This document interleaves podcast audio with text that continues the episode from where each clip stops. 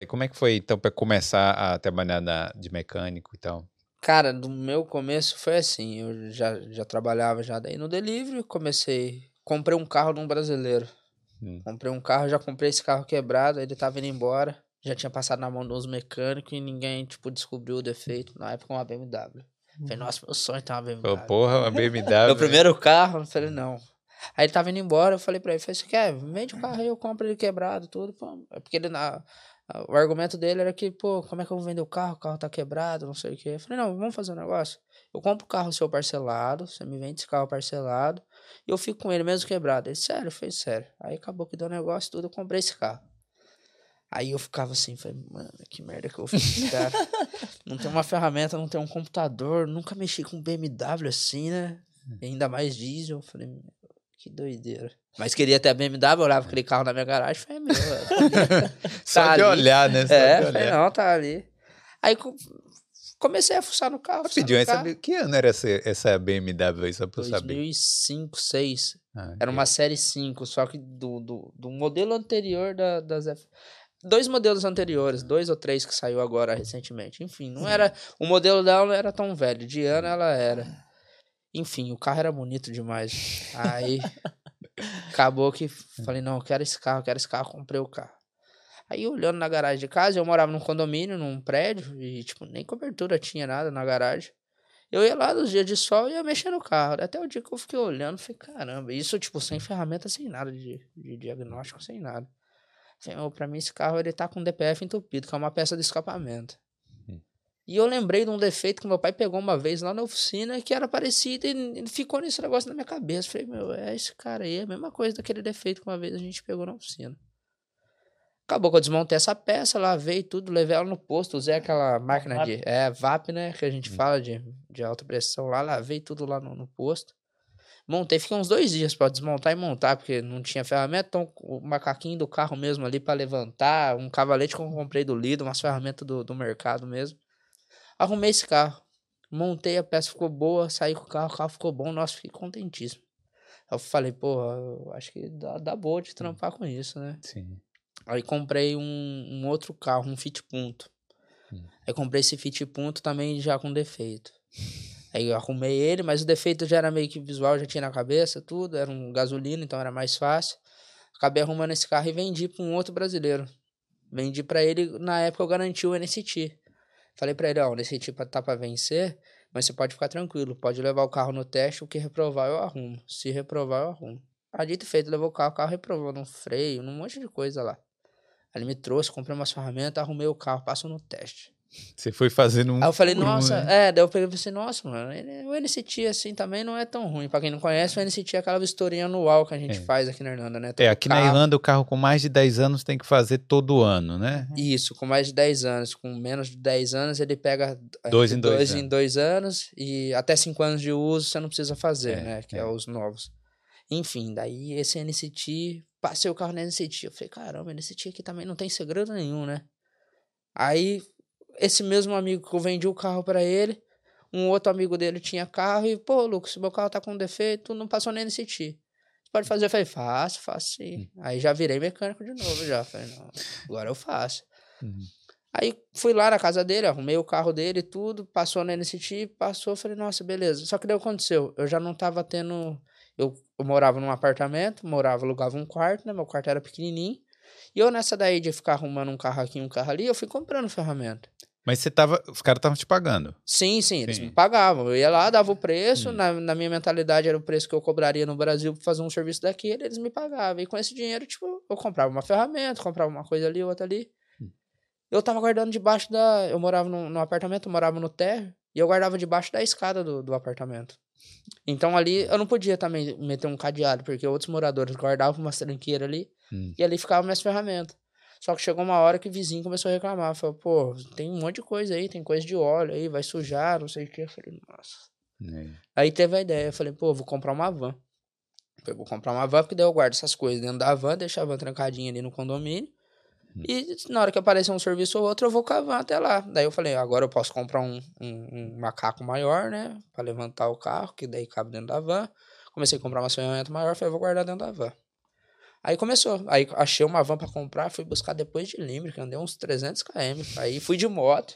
Uhum. Aí cheguei lá, vi a, a van, gostei, daí o cara falou assim, ah tá, e aí, como é um Irish?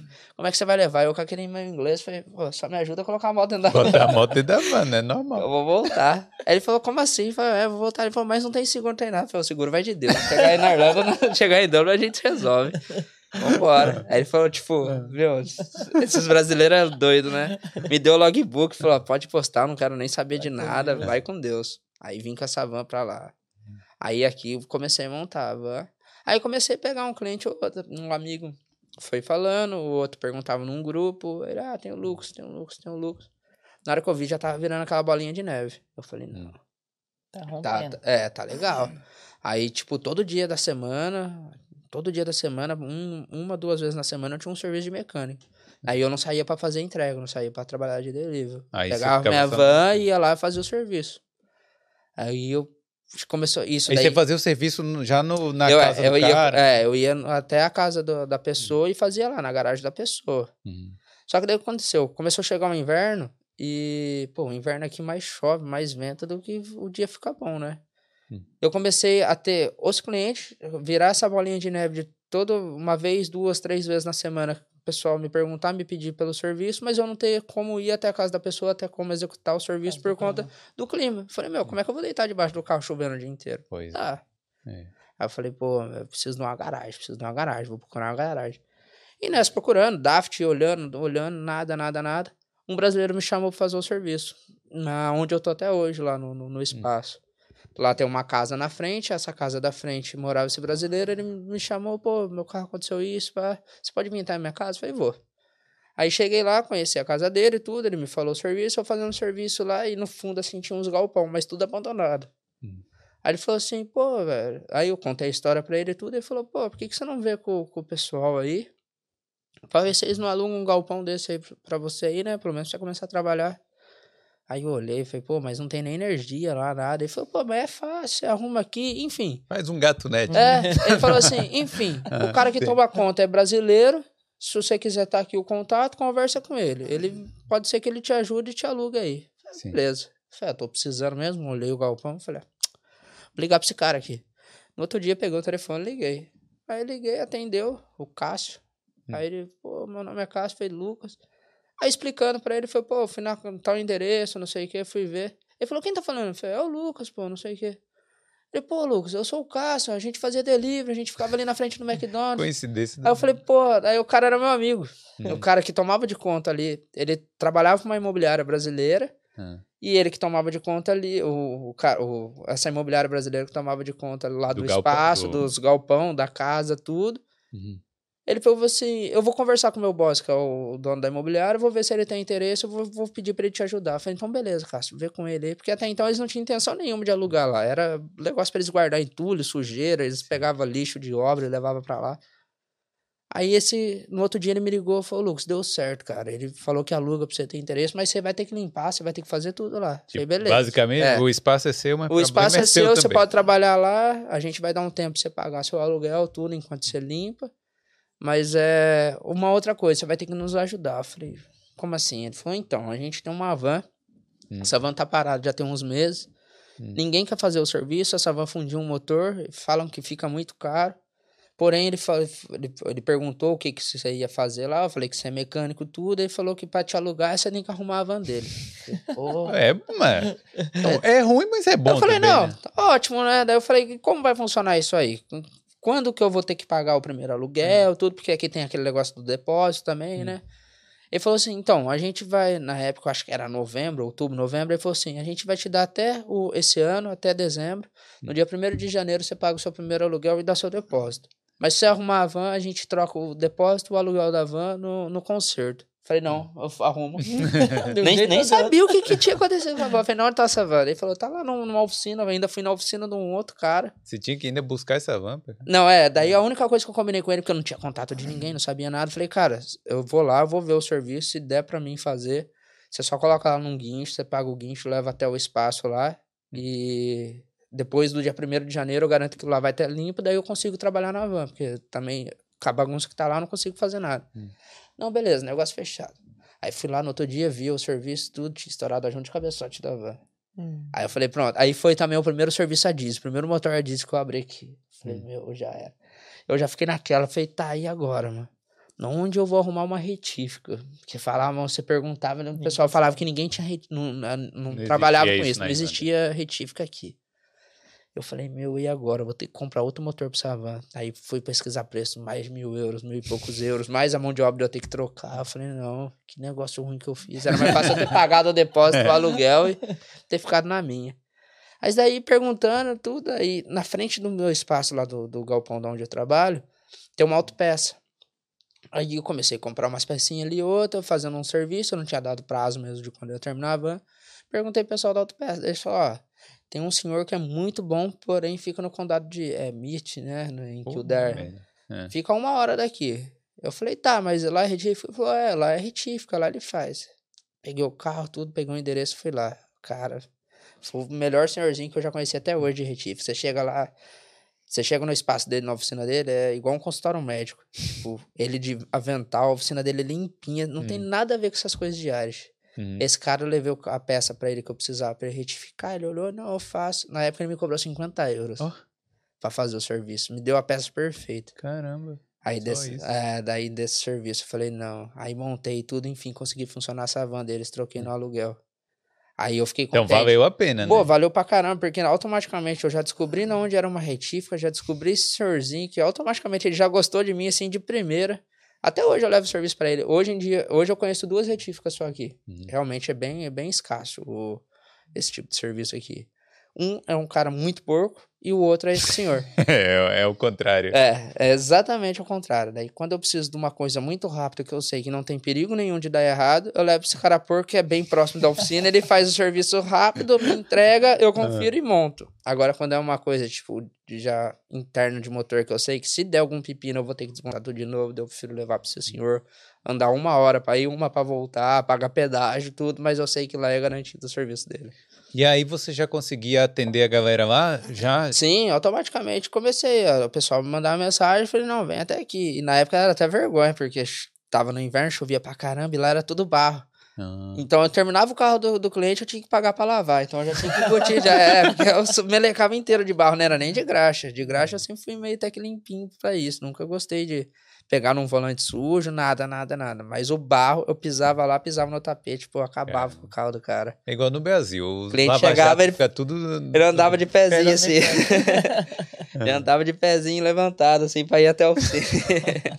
E aí. Mas vem cá, você foi o primeiro brasileiro a, a ter oficina ou já tinha outros aqui? Não, acredito que eu fui o primeiro. Eu fui o primeiro a ter. Podia ter brasileiro, eu acho que trabalhando como mecânica, mas trabalhando como empregado, de empregado para outras pessoas. Mas brasileiro que sou um negócio fixo, só sua oficina, não, eu fui o primeiro. Olha só. É foi bem. Top. Foi, é, isso daí foi muito vantajoso para mim, porque automaticamente comecei a pegar todo o público brasileiro só para mim. Você entendeu? Só para mim. E todo mundo. Hoje em dia já tem mais oficinas, se dividiram, mas não é que se dividiram porque, ah, vou ali no outro que é melhor, que é mais barato, enfim. Porque tem muito, eu não dou conta. A minha agenda, graças a Deus, é para duas, três semanas, hum. para poder fazer um serviço. Isso é bom. Hein? Então tem gente que precisa de um serviço para amanhã, acaba às vezes me procurando, ou já procurando a pessoa que consegue atender para outro dia, enfim, acaba fazendo com ele. Sim. Mas é por conta disso. E como é que foi você para entrar aí para combinar aí nessa. Porque assim, vocês não são sócios, não. Não, né? não. Mas a, é uma do lado da outra sim. E é até bom, né? Porque chega sim. o cara ali, aí já conhece e tal. Sim, sim. É, o Lucas eu conheci ele desde quando eu vim para Irlanda, eu conheci ele da rua, das entregas, hum. né? Aí ele deu, um, deu uma sumida, né? Eu vi que ele sumiu tudo e eu vi a postagem direto dele no Facebook, tudo mecânico, mecânico. Eu peguei e me hum. liguei, falei, pô, o Lucas abriu oficina, da hora, mas Tipo, até então não passava pela minha cabeça abrir a minha própria oficina ainda. Hum. Até que eu comecei a. Sempre tive vontade, sempre foi um sonho meu de infância, porque meu pai morou comigo na Inglaterra em 2009, 10 era o sonho dele. Dois amigos meus abriram oficina mecânica de moto no, em Londres. Porra, e aquilo era meu sonho, é bom, sonho né? mesmo. Tipo, mas não uma coisa que eu falava assim, porra, eu vou conseguir. Hum. Tá ligado? Era um sonho meio que distante. Eu não tinha nem o capital para fazer isso na época e mas sempre tinha aquela, aquela luzinha no fim do túnel, aquela esperança. Aí, quando eu vim pra cá agora em 2016, trabalhei com entrega, claro. Aí apareceu a oportunidade para mim numa oficina mecânica, trabalhei lá por um tempo, de funcionário. Daí fui pro Brasil de férias e chegou um, um ponto nessa oficina que os clientes estavam vindo por causa de mim lá, tá ligado? Os caras uhum. chegavam, me ligavam, mandavam mensagem no, no privado, que dia que você vai estar tá lá? Que dia que você vai estar tá lá que eu vou? Que dia que você vai estar tá lá que eu vou? Aí eu falei, pô, vou tal dia, porque eu comecei a não ir todos os dias. Uhum. Porque, querendo ou não, não ganhava tanto quanto eu ganhava na rua. E aí eu comecei só dois, três dias na semana e o pessoal começou a me procurar mais, procurar e minha esposa em cima de mim. Pô, você tem que abrir a sua, você tem que abrir a sua. E você dá o primeiro passo para abrir o seu comércio, você sempre vai ter aquela insegurança, sabe? Você vai ter aquele medo, pô, se, se der errado, como é que vai? Tô não sei o quê. E minha esposa sempre me incentivando, me incentivando, vai que você vai dar certo, vai dar certo. E o pessoal começou a ir na minha casa. Começou a ir dentro da minha casa, dentro da minha casa. Chegou um momento, eu moro no condomínio, que pequenininho e o quintal é meio que dividido com os uhum. moradores. Teve um dia que eu olhei e tinha 10 motos lá dentro. e o povo conversando, 8 e meia da manhã, 9 horas, e o povo. Eu falei, puta que pariu, esses caras vão mandar embora dessa Os casa. Os vizinhos que vão adorar, né? Vão mandar embora, e eu fui começando, eu falei, meu Deus do céu, já pelejando com aquelas motos ali pra, pra mandar os caras embora rápido por causa do barulho. e eu falei, eu cheguei, na hora que todo mundo foi embora, eu peguei e falei, porra, tem que não abrir dá. Né? Tem que abrir uma oficina, não dá, não dá mais. Chegou um ponto. E minha esposa já tinha um ano já no meu pé para abrir. E eu inseguro. Não, não, não chegou a hora, não chegou a hora. Nunca era a hora, né? A gente é. nunca chega a hora. É. A partir do momento que você fala, eu vou. Aí eu fui, tomei coragem. E passou na cabeça foi quando eu descobri o ponto do Lucas, que ele fiquei sabendo que ele tava com querendo alugar um pedaço do espaço dele, que é lá onde você viu. Sim. Lá era tudo junto, não tinha aquela parede. Lá era toda era toda fazia parte da minha oficina. É. Não hum. tinha aquela parede que dividia, ela era um espaço só.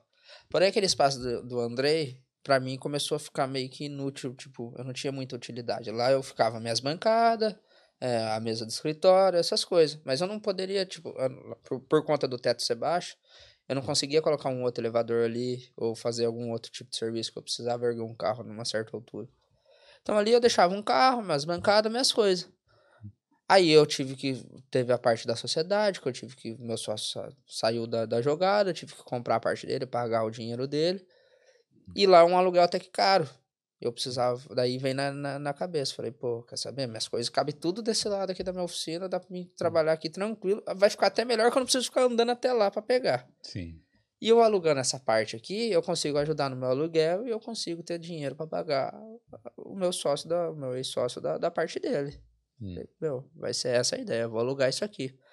Veio um cliente, que é, é, inclusive é sócio dele, é do, hum. do Andrei.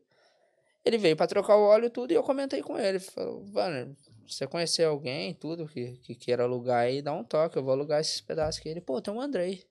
Hum. Falei, é, o Andrei é verdade, eu conheço o Andrei. Ele falou, então, ele tá trabalhando, ele, tem um, ele faz um serviço na casa dele, ele tem as ferramentas, tudo, ele tava procurando. Falei, ah, então pede pra ele vir falar comigo aqui. Aí foi quando o Andrei foi lá, a gente conversou tudo. Eu falei, não, negócio fechado. Vou te alugar aqui, a gente fecha aqui.